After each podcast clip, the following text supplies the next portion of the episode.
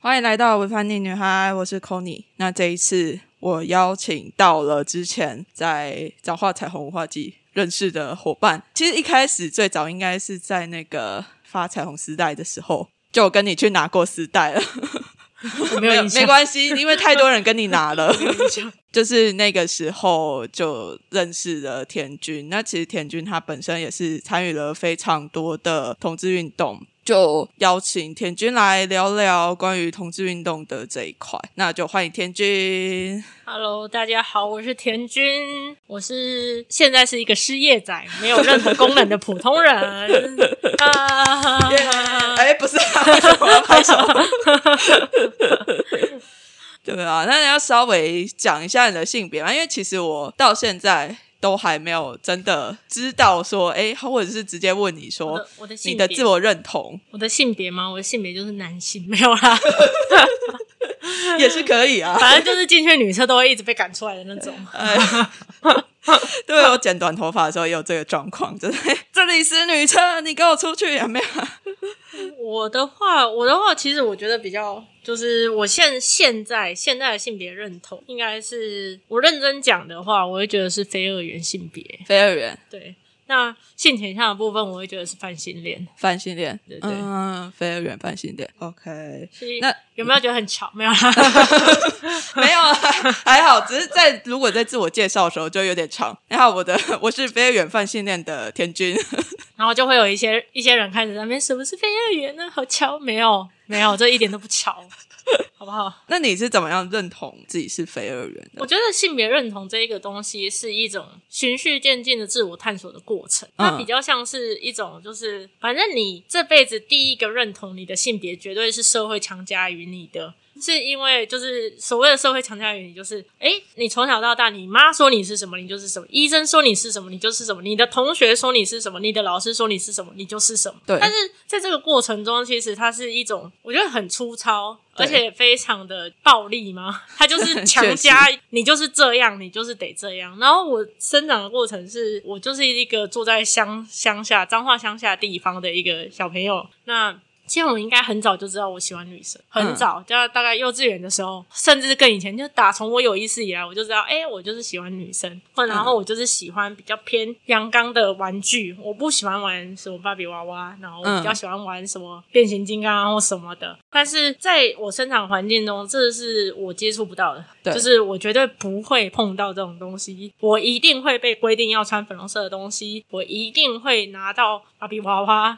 然后我一定拿不到车子啊，或者手枪啊，或者这些玩具，然后我也一定穿不到什么蓝色的衣服啊，或者甚至只要不是粉红色的衣服，对都对。那在这个过程中，其实它是一个对我来说是一个很扭曲吗？因为嗯当你生存在这种环境，然后你就会发现，其实你的身就是，如果女生一定要是一种样子的话，那她就是反正就是强加很多规范嘛。然后我生长的地方又非常乡下，啊，非常乡下，又非常重男轻女。那嗯。他们所有长辈其实对于女生呢，其实就会有先天上的歧视，嗯。就是也不是说他们刻意要歧视或者什么样，但是就是一种他们的文化，就是当一个人说女生是怎么样，然后他们十个人就会说女生是这样，然后他们从小到大都重男轻女的话，那不好意思，你整个乡村他就是重男轻女，那没有办法，而且他们也会觉得这是正常的事情，比如说你们女生就是怎么样怎么样啊，你们就是像我如果生一个儿子的话，我就会把我传说什么所有生存技能就交给他，哪像我们，哪像你妈只会生三个都是女儿，然后对我来说有什么用？到底在讲什么？对，就是当你在这个生存环境中，然后你是被强加灌输了一个性别，然后你又被一直被非常重男轻女，就跟非常的贬低，那最后导出的结论是从一开始我自己的性别认同是我不想要当女生，那就会变成说我想要当男生。嗯因为那其实就会变成是是一种，其实老实讲，就是一种不服输的心态吧。嗯嗯，为什么？嗯凭什么只有我得要这样子？我又不想要当女生，是你们逼我当的。那我想要当男生，这样才对得起这一些人，或者是才不会被这些人看不起。嗯所以，我其实有生长历程，有很大的一段路是我想要当男生。嗯那那个念头大概持续到可能高中左右吧。嗯高中左右，甚至之后，后来其实青春期，高中其实就青春期嘛，更之后，开始接触有一点跟同志相关的东西。然后那时候其实我还是简单来讲，我还是懵懵懂懂。一路大概到了二十岁、二十二岁左左右，我正式接触同志运动，我才知道我并不是真的想要变成一个男生，而只是因为我当时候就是北宋，我就是不，我就是不想要被人家讲说什么你就是女生，你就是怎么样，你就是拖油瓶，然后你就是没办法旁道的废物什么的，对对对对。所以到后来，可能我正式进接触到同志运动的时候，我那时候有慢慢接受，我就是我就是女的，嗯，就是我接受我的性别就是女生，嗯，但我那个接受就放到现在来看，我会觉得我接受是我的生理性别就是女生，对。我接受我就是女生，没办法，我的生理性别我没办我没办法改啊，对啊，那跟我那时候也开始正式的认同我是女同志，嗯，但是。接触了同志运动大概一两年之后，我有开始去。认真的研究这一些性别性倾向的东西，我就一直在就是研究，说我到底是不是一个女同志，真正的女同志，或者是我是不是一个真正的女性？但是我后来又觉得我不是，就是我并不是所谓的就是一般观念里面的女同志，因为我不会像一般女同志来讲，台湾女同志会开始说分什么 T 啊 P 啊，对，然后或者是不分啊，嗯，我不在乎，我不在乎啊，我我不在乎，我只想知道。就是，哎，我喜欢的这个对象，哦，她是女的，或者是我喜欢的这个对象是我喜欢的，所以我后来一直在那边看。就是一直在自己跟自己对抗吗？嗯，因为你要一直颠覆自己的观念，然后要一直反复的用一些问题来询问自己：你确定你喜欢的真的是女生吗？嗯，你确定你真的只是喜欢女生，还是你没有喜欢其他性别可能呢？还是你是怎么样怎么样呢？所以在这个反复跟自己对话、跟自己论证的结果，我的结论是我喜欢的人是只要是我喜欢的就好，我不需要他的性别是一定要是女生或一定要是男生或者。一定要是，如果今天来一个，就是因为像男同志也有非常多气质的人嘛，比如说非常阳刚的、非常阴柔的，或者非常像女生，甚至真的就是开可以去当那个变装皇后啊，或者什么。嗯嗯。我觉得如果他是我喜欢的对象，他长什么样子我都 OK 啊。嗯。就是我都 OK。那他甚至是男的，我也 OK。他甚至不觉得他是男的，我也 OK。嗯嗯。对，就跟我一样，我不觉得我是女的。那我也不觉得我很阳刚，我也不觉得我非常阴柔，嗯，我什么都不觉得，哦，我只觉得我就是在那个性别光谱上，可能就是各种中间位置吧，对啊，跑去，对啊，所以我就会觉得，在这情况下，我就开始觉得，哎，其实我真的不是一个完全意义上的女同志，我比较像是泛性恋，因为我喜欢一个人是喜欢他的灵魂，对，不是他的外貌，也不是他的身体，也不是他的什么，而是他灵魂的样子是最吸引我的，嗯，对啊。再来，关于性别认同的地方，就是一反正基于以上种种论证嘛，我也开始觉得，其实我不是真的一个认为自己是女生，或者是认为自己是男生，因为我会觉得，你如果是一个呃完全意义上的男性的话。就是像现在完全意义上的男性的话，我可能必须要外表或者是性征吗？性征需要改变，但我也不觉得我需要做到那种程度。嗯，那我你如果说，哎，我要拿掉子宫吗？我要拿掉卵巢吗？我也觉得我好像也没有那么想要舍弃他们。嗯，但是这种话语其实放在可能跨性别身上，他们就会觉得啊，你这个就是什么都想要的人。但是对至于我来讲，我是会觉得，我虽然觉得我现在的身体样子没有那么的完美，我当然是我也会很想要把胸部拿掉啊，或者是我也会想要下体长一根阴茎啊。为什么想要长一根阴茎？看那个。不是那个，你可以享受的先天优势多少啊？你知道男性霸权可以享受多少，对不对？真的，对啊，你只要多长一根阴茎，你去哪里都可以腾巴腿，真的，对不对？然后你只要多长一根阴茎，你有很多工作就会，比如说现男性去，对啊，你那个月薪还可以多加几趴，哎，就是你身份证改一下，有没有同工不同酬？有没有你就赚，超级明显，超赚，好不好？但是，就是除了这些有有的没的过程，我还是觉得我没有一定要为了这些，就是我也会觉得我想要当一个男生，但是我同时也不觉得我当了一个男生，我就会必须要整个人跨去男生那边，嗯，然后再来驳斥甚至反对我以前身为女性的种种。我反而觉得这都是我，我有想像男性的部分，我也有像女性的部分，这些都是我，所以我会觉得我是非二元。我在性别上的就是男性跟女性之间，我可能就是像我刚刚讲，就是在。中间，所以我不觉得我一定是男的，我也不觉得我一定是女的，嗯嗯嗯，这样。对啊，其实还蛮可以理解的啦，因为我觉得性别这种东西，它就不会是一个绝对阳刚或者是绝对阴柔的方向。都是我自己在自己的认同上面，也没有觉得说我一定要是绝对的阳刚或者是绝对的阴柔，都会觉得让我觉得很不舒服。嗯，对，所以就在中间好像也不错啊，我觉得。对啊，只是有时候会觉得很烦躁的地方，大概就是买衣服的时候，嗯跟你要去游泳，或者是你一定要去去什么厕所的时候，这种、嗯这种时候，嗯我会觉得比较困扰而已。因为我其实觉得我超级赞同什么性别友善厕所，或什么，应该说我不是赞同性别友善厕所这个名字。我嗯赞同的只是它的概念，不是你小时候去厕所的时候，有哪一间公厕会跟你说这是男厕，这是女厕？其实有超多公厕，它就是因为它就是可能占地很小，它就只能盖两间厕所，对，那它也没有分男就是厕所，它就没有分男女厕，然后你就去上就对了。他们对啊就是你男的也去上，女的也去上，或者是什么性别你都可以去上。为什么一定要强加一种性别在里面，然后再来分说什么？哎，你去上这个厕所就是你走错间，再来说，哎，你如果去男厕或者是怎么样，就会比较容易发生危险危，险。那你为什么不谴责那一些制造危险的人呢？真的。重点是然后就说，对啊是，谴责那个去男厕的人。对啊，所以这种时候，我只有在呃买衣服啊，或者是买所谓的外装的时候，我会跟那个可能去厕所去换衣服的时候，我会觉得困扰，因为他们就很难。比如说哦，假设啦，比如说我要买球鞋，我的脚是生理女性的脚嗯，啊，我就买不到男款的鞋子，但是嗯男款的就比较好看啊。对，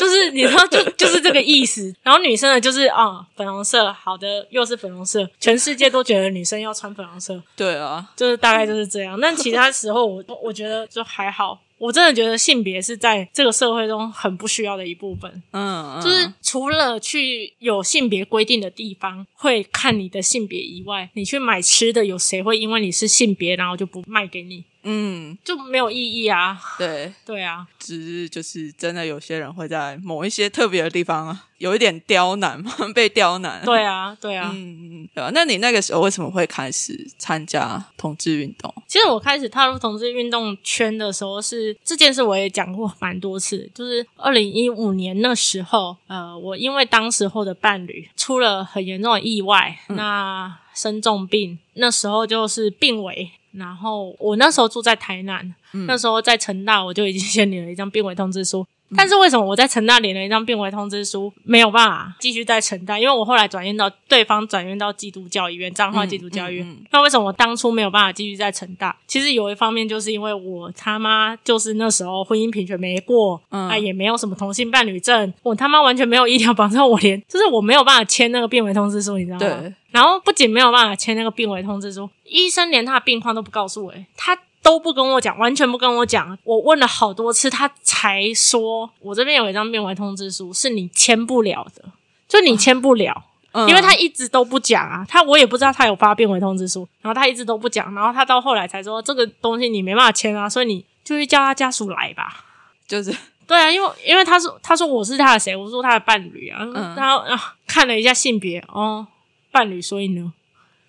对啊，所以呢，所以那时候就是在成大的时候，我们等了很久，就要等他爸爸妈妈开夜车下来，嗯，然后等了、嗯等了好几个小时，他爸爸妈妈终于到了，签了一张病危通知书啊，他爸爸妈妈隔天还要上班啊，然后怎么办？而且他们是彰化人，总不可能叫他们这样一直赶嘛，所以他们立刻就做了一个决定，是立刻转院，转到彰彰化基督教医院，所以就直接北上回去。彰化了。对，嗯。然后一进到彰化基督教医院，又两张病危，啊，有两张病危，而且这件事情是我听电话才知道的，因为我、嗯我没有办法知道啊，就是没有人要告诉我，对啊。不然后然后其实，其实那时候比较惨的情况是，我记得我隔天，应该说我那时候是半夜嘛，凌晨嗯不知道几点发生的事情。然后我隔天一大早七八点的时候，我就立刻去我当时候上班的地点，嗯然后我就去跟我当时的老板请假。嗯那我就跟他讲说，哎，我的伴侣就是病危了，他这三天是危险期，他有可能撑不过这三天。他可能这三天过后他就死了，就是他就回不来了，所以我一定要请假，这不是人之常情吗？对对啊，你甚至放到现在，如果我家猫要过世了，我也会请假对，啊，他就是我的家人了，不然呢？然后当时候的老板是这样跟我讲，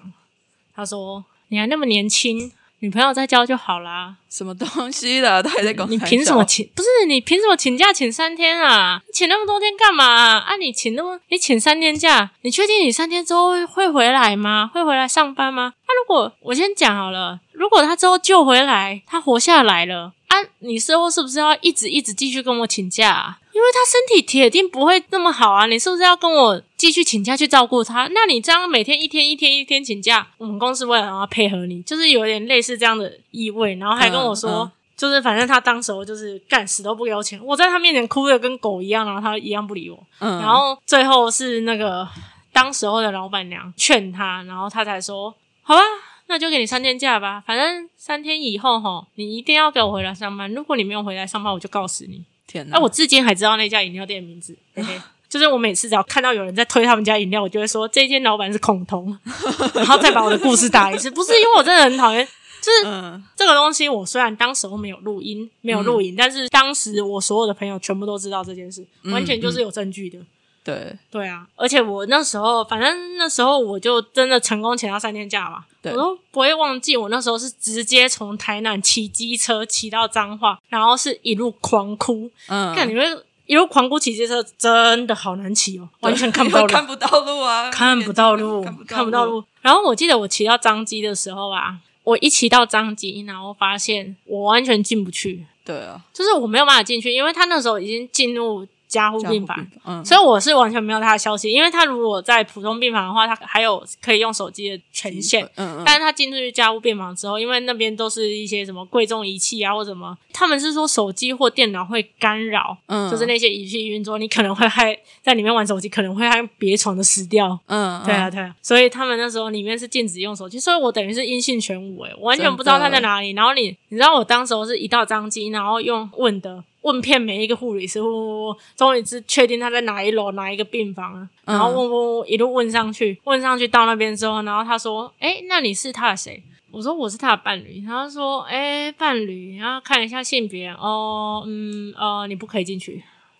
因为你们在法律上没有关系。”嗯。你不是他，我们这边只能限定就是亲属，就是你不是亲属啊，你知道吗？你你说你是他的伴侣，可是你在法律上又没有任何关系，你没有任何关系的话，他怎么会放你进去？所以只有谁可以进去？他的家人嘛，他的血亲们，就是觉得嗯法律上有关系的人，跟他真的实质意义上的配偶啊，那时候同性婚姻都还没过，怎么可能会有配偶？对啊，对，然后这件事之后，我就开始有一点呃，开始算是重视同志权益，开始慢慢的回想我人生中遭遇过的各种事件，开始认认真真的体会到，身为一个同性恋，或者是身为一个你只要在这社会上不是顺性别，也不是顺性恋的人，你就是会在被歧视到透点。比如说，我认真的仔细回想过，我发现我从小到大真的是被歧视过来的、啊，但是我没有觉得啊，就是 可能就是在那边讲说阿丽的，你就男人婆啊，你就人妖啊，你就伪娘啊，你就什么的啊，就没有人在乎。而且你那时候也会觉得啊，可能人家在开玩笑。嗯，但然后长大之后，然后他们就会嘲笑你啊，你交女朋友啊，你怎样你怎样啊，你们这些就是啊，你们还会甚至还会有一些异男讨论说，哎、你们怎么做爱的，然后怎样的，就是他们这些东西就是一种就是歧视啊，但是他们不觉得啊，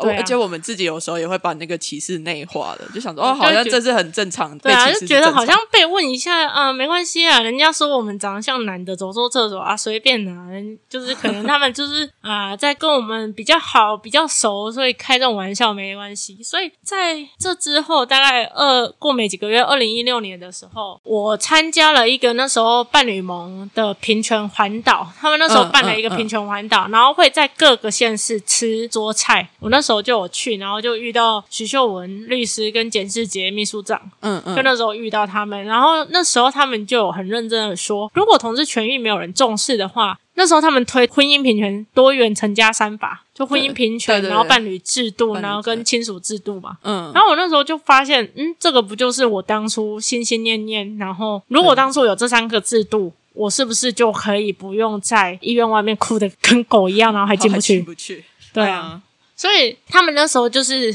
讲了这一些，然后加上也讲了很多那时候同志的现况嘛，因为二零一六年同时也是那个婚姻平权入民法，然后直接卡住的那那一年，对对对对。啊，那那一年是后来才卡住，然后那时候是正在倡议说要推，所以我那时候才会听到这件事，然后基于听到这件事，我又是一个我我的个性是一个，如果我决定要做，那就做，嗯，就是不是说什么，比如说我。假设啦，假设我想要学习一个一个事情，然后那是我喜欢的，我就绝对不会是，诶，我说我想学，然后很慢很慢很慢的学，然后很慢很慢的做，我绝对不是。所以我那时候是，我记得我那时候一开始参加婚姻平权运动的时候，我那时候是以伴侣盟身份，嗯，志工身份，然后我就去参加一些他们的活动，嗯，然后因为他们活动并不多，毕竟不是所有团体都可以办，每天都在那办活动，对，所以我在他们办活动以外的每一天。我都自己去找活动来跑，或者自己去跑活动。嗯，我就想说，要做那你就做到最好，你要做你就豁出去。虽然我那时候在台中彰化，甚至台南或者是高雄，我几乎都有去。嗯，就是只要我能去的，我几乎都有去。然后跟只要没有人开团的，在台中彰化云林这边，那我就自己开。嗯，然后我那时候就是带团倡议，就是在路边倡议婚姻平权要入民法啊，然后请支持修改九七二啊，然后什么什么的啊，对啊，大概就这些。然后更后来一点点才开始募资那个彩虹布条。嗯嗯，对对对，因为那时候其实觉得彩虹布条是一个呃很便宜，对，很简单，嗯，很便宜。的东西，它就是真的特点就没有什么，它真的你要拿来绑什么，就是它是一个好看的装饰品吗？你要老实讲，它也不是，它绝对不是一个什么可爱的娃娃、可爱的徽章、可爱的什么。那它的特点就真的就是便宜，然后可以绑在包包上，然后醒目，嗯，然后又不丑，对对，就是又不丑。对，所以我那时候才会觉得，就是，哎，既然这个东西那么便宜的话，那我干嘛不去大量做？因为，而且那时候其实，其实我觉得我们比较幸运的是，我们做这些事情的时候是踩在一个网络正在兴起的年代。对，二零一六年、二零一几年那时候刚好是一个网络比较兴起的年代。嗯嗯，所以这种事情比较好做。对了，对啊，在更更之前的话，你要去找谁募款，你要去找谁募资，没有人嘛。嗯，那更之后的话，你看像现在这样，婚姻平权已经抵定了，你也做不到这些事情嘛。对啊，对啊。所以那时候我觉得他是，我觉得是一个比较幸运的。那时候没有人做这个东西，嗯，然后也没有人会想到，就是怎么讲？对我来说，我就是想说，因为它很便宜，然后我买得起。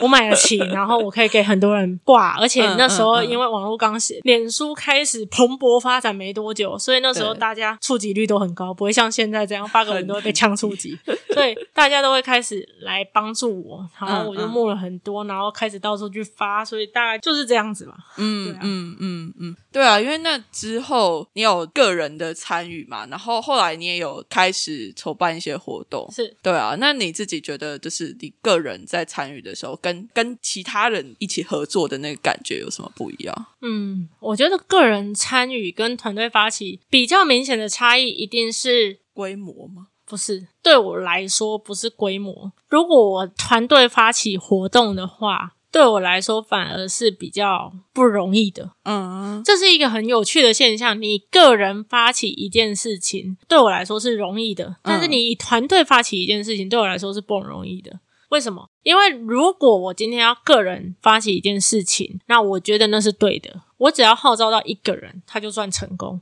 嗯，那我如果有十几个好朋友看到，然后愿意帮我号召上百人，那是不是就是大大大成功？但是如果你是一个团队，你如果今天用尽全力，然后甚至我必须要说，团队它耗费的资源就是社会资源，嗯哼，因为它必须就是要募集社会资源来做事嘛。它跟个人不一样，个人的话，你也是收集社会资源没错，但是你最大花费的一定是你个人的能量，对，跟你个人的资源，你可以完全不用募集社会资源，你自己去做啊。嗯，对啊，但是团队耗费的就是社会资源嘛。嗯，团队耗费了社会资源，如果他到最后的成效只有一个人，那就是失败的。OK，他就是一个失败的运动，而且对我来说，他的那个感受度会不一样。就是你今天发起一个活动，那你在做这件事情的时候，会有人感谢你，嗯，是因为他们觉得你很棒，因为你自己一个人愿意不顾一切，你愿意抵抗社会的压力，然后自己出来做这件事，你你。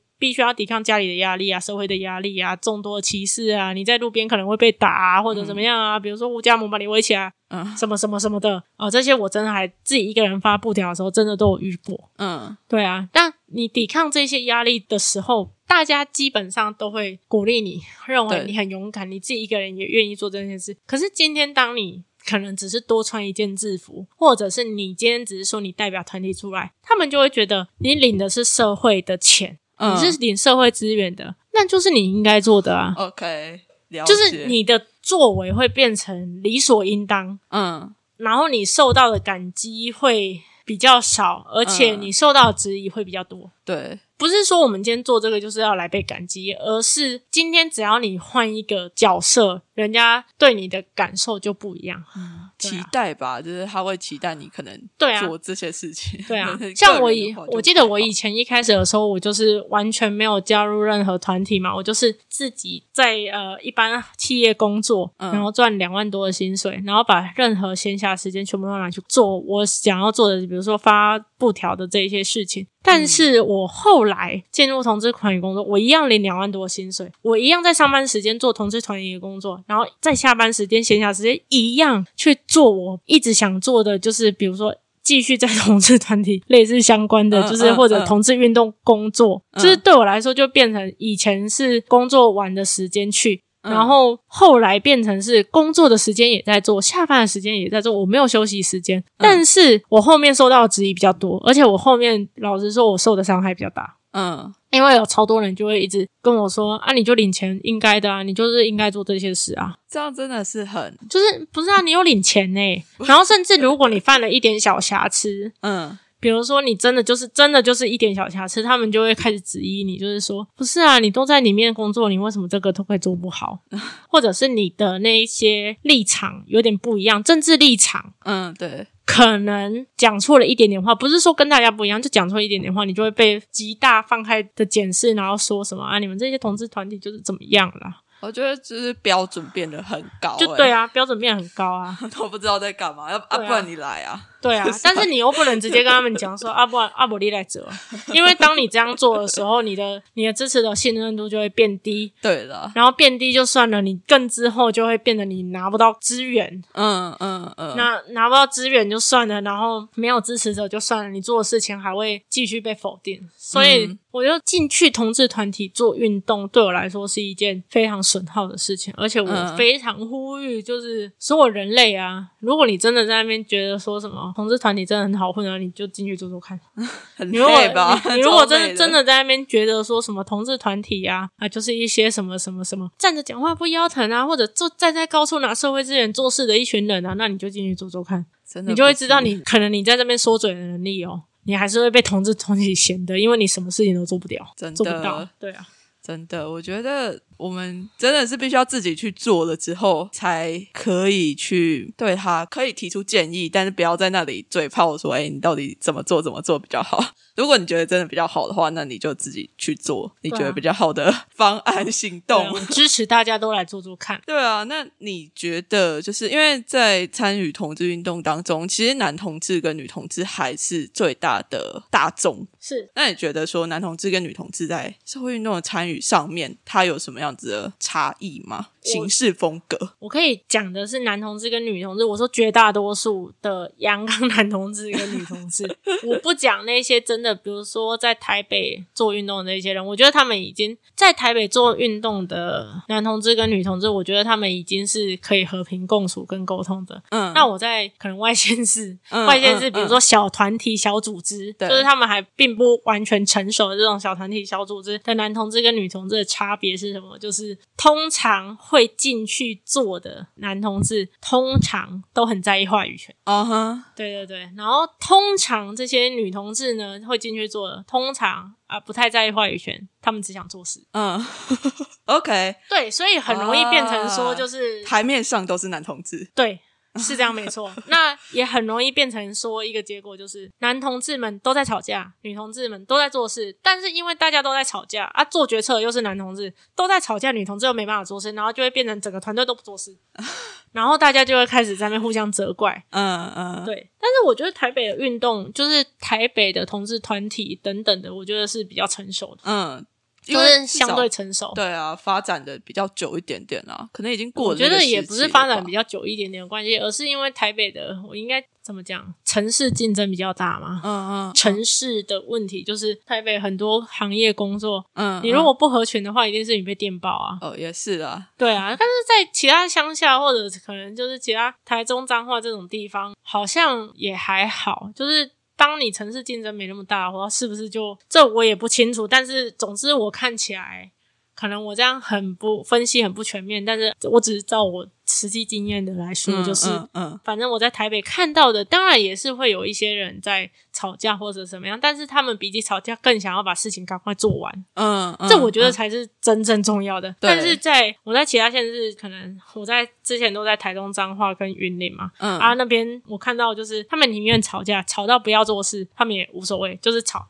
然后嗯哼，对啊嗯，还是因为原本他就已经没有了，所以就算吵到最后没有结果，他还是像原本一样，就也没关系，我我不确定，因为他也不会被取代。我觉得他们怎么讲？对我来说，他们吵架让我觉得最重要的一个点是，他们很怕自己的地位被取代。嗯哼，OK，就是他们就很喜欢权力跟话语权，他们希望拥有一个位置，嗯，就是对我来说是男同志的部分，是他们比较希望有一个位置吗，或者怎么样？嗯嗯嗯所以他们有时候讲出去讲话都会很昂瞎，就是说什么啊、我是什么什么的的组长啦，我是什么什么的。总招啦，我是什么什么的什么事务长啊，但是这个头衔放在外，就是你放开，除了你 在同志除了同运同运圈，谁要理你？甚至你放在同实是运圈，可能也没人要理你。嗯，就是你可能只可以骗得到一些小弟弟、小妹妹，嗯，那你嗯方就是除此之外，你这些头衔到底可以干嘛？对我来、对我来说是毫无用处了。嗯，但是女同志的话，他们就会，我觉得也蛮有趣的。他们要么出钱，要么死都不出面，就是出钱死都不出面；要么就是一直在团体，然后一直做事，一直做事，一直做事，然后莫名其妙被卷入男同志内斗，然后 然后就在那边很生气，就说你们要要不要来做事啊？怎样怎样，然后就吵成一坨。对啊，但是这很真实哎、但是有没有反过来的？当然是有啊，因为因为又不是每一个男同志都喜欢夺权，也有女同志喜欢夺权的啊、对啊，对啊，所以我觉得这是跟人有关吧，就是嗯我觉得跟一个地区性的个性有关吧。就是如果要真的比较，我觉得比较细一点的分析的话，我会觉得是，如果我们单以性别来。讲的话，我可能会讲一些不正确的，就是我可能会觉得是是不是因为男同男性生来就会被期望去哪一些位置，然后你要夺得什么，嗯然后即使你不会做事，但是你一定要有一些名头。是啊，那如果是女性的话，我反而可能会用一个很不正确的判断去判断她可能这辈子都一直在被贬低，嗯，那他们也不需要有多厉害的名头或什么，反正你就是要会做事就好。对。有可能就是他也没有被鼓励说，哎，你可以去拥有那个位置，对啊然，后你可以去讲话。但是你会做事，那你就去做事吧。对我来说就是一样的意思啊，就是啊，你是女的啊，你会洗碗，那你去洗碗。就很烦啊。那男男的，那你你会吃饭好，你你去那边吃饭，你你现在是一家之主，你就坐在那边吃饭，你记得对外讲说我是一家之主。对我来说是是有可能啊，都就是有可能是这样。那如果你要再让我更不正确的分析为什么台北跟其他地方会差这么多，我可能就会比较更不正确的分析说，可能是因为其他县市的传统影响力比较大吧，就是就是对啊对啊，就是就是更传统的地方，所以他们就会更。也是有更。这样。嗯当然，这些以上都是非常就是政治不正确的判断。不过我觉得其实他也有他的脉络可以追寻啊，只是就只是我们的推测而已。对对对对，哎呀，要被骂了。没关系 啊，就是我觉得如果就我自己来推测的话，可能也会觉得是这个样子。嗯，所以我自己在观察的时候，也会发现说，哎，好像除了台北地区之外，其他的地方好像真的比较多都是男同志在当头，在前面做事情，然后女同志在哪里呢？都在下面的组对 下面的 下面做事的人当当组员，但是他你会觉得这些女同志可能呃，比如说在讲话在怎么样的时候，都会觉得啊那些男同志真的好厉害哦，或怎样，那女同志都看不见，然后甚至可能会觉得他们团队没有女同志。但是如果你真的了解他们团队的话，就是进去问问看，你就会发现哇，可能绝大多数的事情都是那些女同志做完的。然后那些人，其他男同志可能负责吵架啊，或者是就是下一个决策说，反正我就是要这样。嗯嗯对啊这是很不正确的。近几年有没有改变？我不知道，因为我近几年我没有在没有接触，累了，不想碰。累了。那所以你自己在这么多的活动之中，你自己觉得最印象深刻的是哪一个？印象深刻的时候，当然绝对是二零一七年五月二十四号，嗯五月十七吧，五月二十四，五月十七啊，随便啊，反正就五二四或五一七，应该是五二四啊。二零一七年五月二十四号，他那个大法官视线锤敲下去的那一刻，嗯嗯一定是那一刻。干，我那时候你知道吗？我那时候在发布条，然后我那时候在那边发，然后我一边耳朵在听，因为那时候是现场转播嘛。嗯嗯，就婚姻平权大平台假的在那边现场转播，然后就发布条发到一半，然后我就听到一个什么民法宪法一直有违，啪的那一刻，然后我就想说，等一下，我听错了吗？然后我就转过去看，然后我转过去看的时候，然后我前面的群众们，我不知道他们是太嗨还是没有听到，他们还在扯我布条、欸，就是他们在扯我布条，对对对，然后我就想说。然后我还转过去说：“等一下啦！”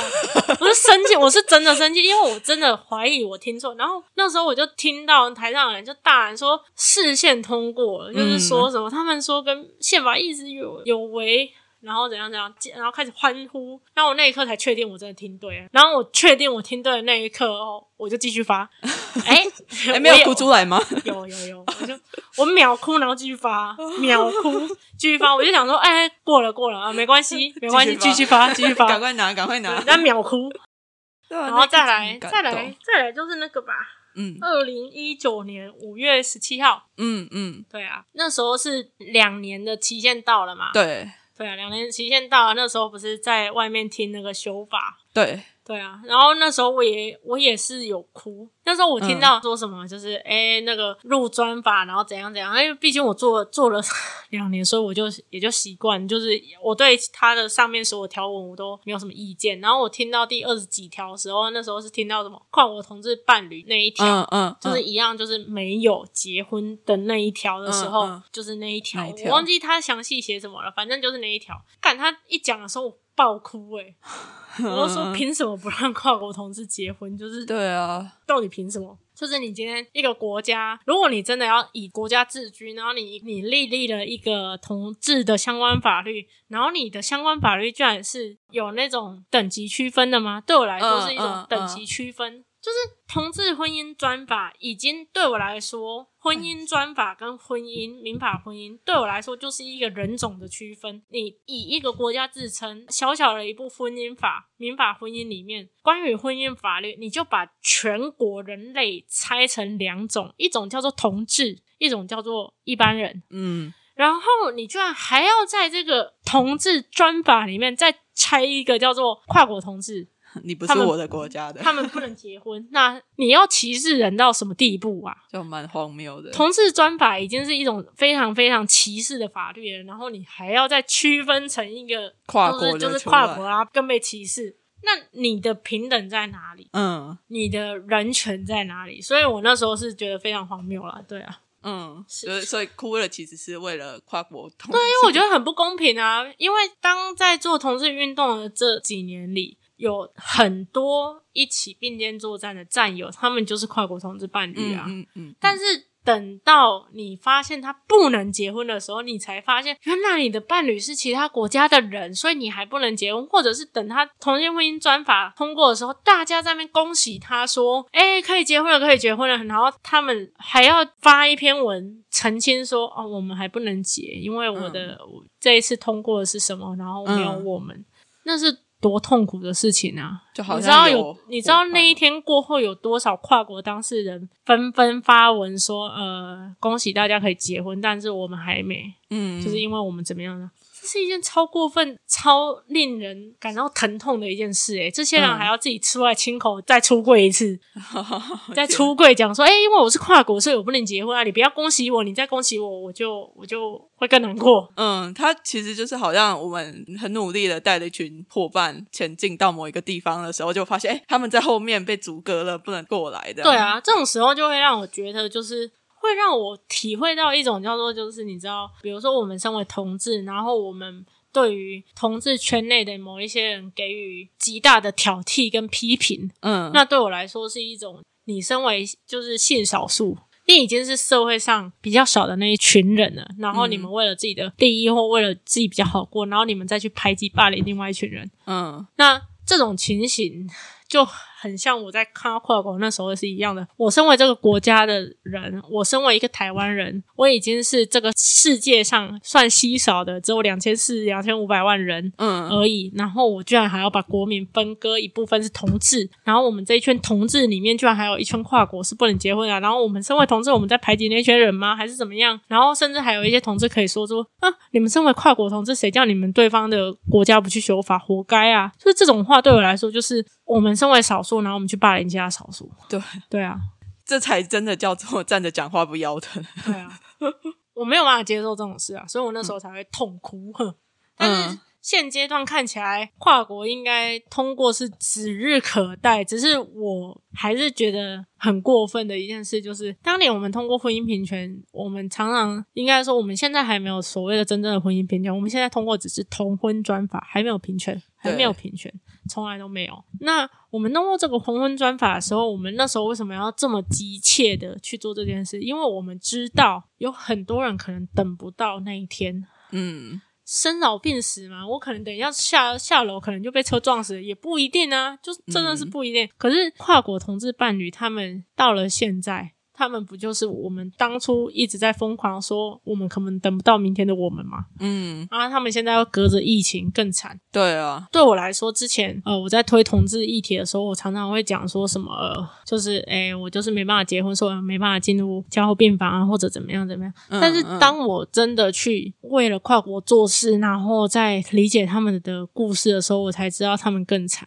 嗯人家不是说什么，我是只是不能进去加护病房而已，他们是连国家门都进不来。来，不要说他的那个，你能不能在同一间医院守候？你连同一个国家、同一个地点你都没办法做不到诶、嗯你连国门都进不来，你要跟人家看什么最后一面？嗯，对啊，所以我会觉得，就是婚姻平权还是有未尽之路啦。就对啊，同志专法真的不是终点。你看现在那个人工生殖也还没定啊，对啊，婚生推定也还没定啊，然后什么跨国婚姻也还没定，同性婚姻现在也还是专法，有多少东西都还在等着大家去做。但是我又讲难听一点啊，因为现在没办法去挑战这一部分，不然等一下又会被人家说是政治战犯。嗯，对，但是还是希望大家真的就是要理解到这部分，不要等到自己遇到了才又要去争取权益。权益是一定是大家去争取来的，而那个权益绝对是你要去提前争取的，不是等到你发生的时候才在哭说这个社会没有这个保障。因为台湾的法律应该说，这个社会的保障本来就不会完备，对，就跟以前从来就不用戴安全帽。嗯但是有人就是因为有人出车祸死掉，然后那个人的家长去疯狂争取安全帽、安全帽、安全帽，所以到现在大家都要戴安全帽。嗯，对啊，这是要提早去争取或什么样，它有可能会变成规范，它有可能会变成法律，但是它最主要的功能都是为了保障人。大家的权利，说不定有一天你也会成为那个法律保障的人对啊之一。对啊，对啊，那所以说，其实这一整个过程以来，并不是那么容易。那嗯最后到现在为止，你觉得是什么样的动力推进你一直到现在还继续？我觉得是从头到尾都就是不服输啊。嗯我就不想要只是那样啊，跟我就觉得不是不能放弃，而是当你看到有一些人还在过得这么惨，你好意思哦？对啊，就是你怎么好意思？就是人人都有恻隐之心，对但是不是人人都会把恻隐之心去付诸行动。但是当你已经动了恻隐之心的时候，你怎么不会想要去做一点事情？嗯哼，比如说，我在网络上看到很多人在那边讲说他在生活遇到什么困难，然后发生什么事，然后就有很多人开始键盘留言，嗯，那留什么留什么留什么，那舆论当然也是部分，但这件事情过了就忘了，就忘了，他就忘了，就跟之前我们看的很多事件，比如说林于仙，嗯。比如说一些性侵案件，或者是什么事件，或者是同志遭受霸凌、同志跳楼，或者是什么国家压迫，就对，是等等的，或者是像全联 血汗劳工事件，嗯，当你只是键盘留言，你也没有打算去做什么，甚至你没有想要一直把它翻出来的时候，你的这些热情不就是只在那一瞬间就不见了吗？你就有时候甚至我觉得那还不是热情，那就只是个蹭热度的概念。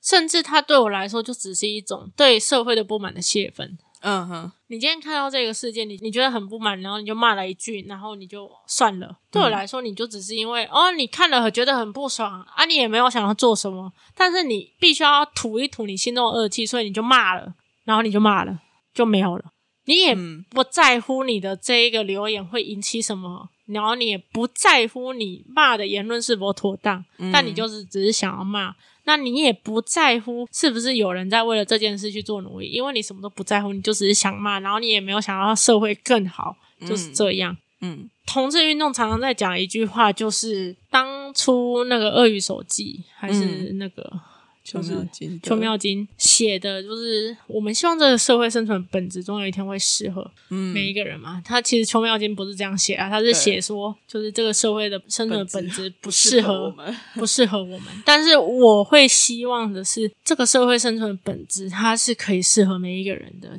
即使、即使我们都知道每一个人的起跑点就是不一样，有一些人一出生妈的就是好几栋豪宅啊，有一些人一出生就是某某公司集团的少东千金，嗯然后有一些人一出生就是家庭贫困，穷到一个无可救药，连下一餐在哪里都不知道。嗯然后有一些人就是一出生没有手脚，没有的。但是我们的社会不是就是应该要让每一个个体可以好好的活在这个世界上吗？嗯，对，要先让他们都好好的活在这个世界上，我们才能来评判他这个人值不值得活着嘛。嗯但前提是他要先活着啊。对，你在评断别人是不是值得活着之前，他不是应该要先活着吗？那怎么会是今天有一些人穷死、饿死，或者是怎么样，然后才能说啊引到了山啊？谁叫他们要这样这样？谁叫他们家要穷？或者是比如说啊，就连我在歧视那些霸兽猴子的时候，我也是觉得啊，至少他们现在。活着，活着啦我 我我我就是我就是因为他们现在还活着，所以我才能知道啊社社会上就是有一些人不值得活着，但是前提都是他们先活着嘛。嗯对啊，所以我还是希望做这些事情，回归一个初衷，就是我希望这个社会终将适合每一个人。对，我觉得这个结论蛮，其实蛮温柔的。虽然说有时候 在做事的风格上面可能会比较果断一点、果决一点，但是其实最后最后的那个原因还是非常的温柔的，希望这世界上每一个人都可以好好的活下来，好好的活在这个世界上面。毕竟不能随时都这么激进。对啊，那我觉得就是，那我们就用这个来当做结语好了。就是我们期待大家都能够真的出来做一点什么，然后让这个世界能够变得更适合每一个人生存。是，对，那大家也要再继续关注跨国同婚的部分，还有其他 同婚专法没有办法处理到的那些事情，邀请大家继续来关注。那也谢谢天君受访，谢谢你，拍手，拍手，尴尬的时候就拍手。耶！好，那么就大家拜拜，拜拜拜拜。田军是我看过最投身于同志运动的伙伴没有之一啊。那时候在争取婚姻平权的时候，我常常都可以在脸书上面滑到田军又去哪里开团了。他的冲劲真的让人非常的佩服，也分享给大家。欢迎大家一起加入同志运动的行列，哦耶！那如果你喜欢这一集，也别忘记分享给你身边的亲朋好友们，同时也可以在你正在收听的平台上面按下订阅的按钮。这样你下次就不会错过《伪叛逆女孩》上新单集的时间喽。《伪叛逆女孩》在 IG 跟 Facebook 同时也都有抽奖的活动。如果你分享了《伪叛逆女孩》在骄傲月的贴文，并完成抽奖的步骤，就可以抽到由凯纳与妙骑士所赞助的精美商品。如果你有什么想要跟 c o n y 说的话，也欢迎到 IG 或 Facebook 留言给我。最后，如果你再更喜欢我一点，欢迎抖内给维叛逆女孩，有你的支持，我才能更有动力的前进哦。那这期就到这边，我们下次再见，拜拜。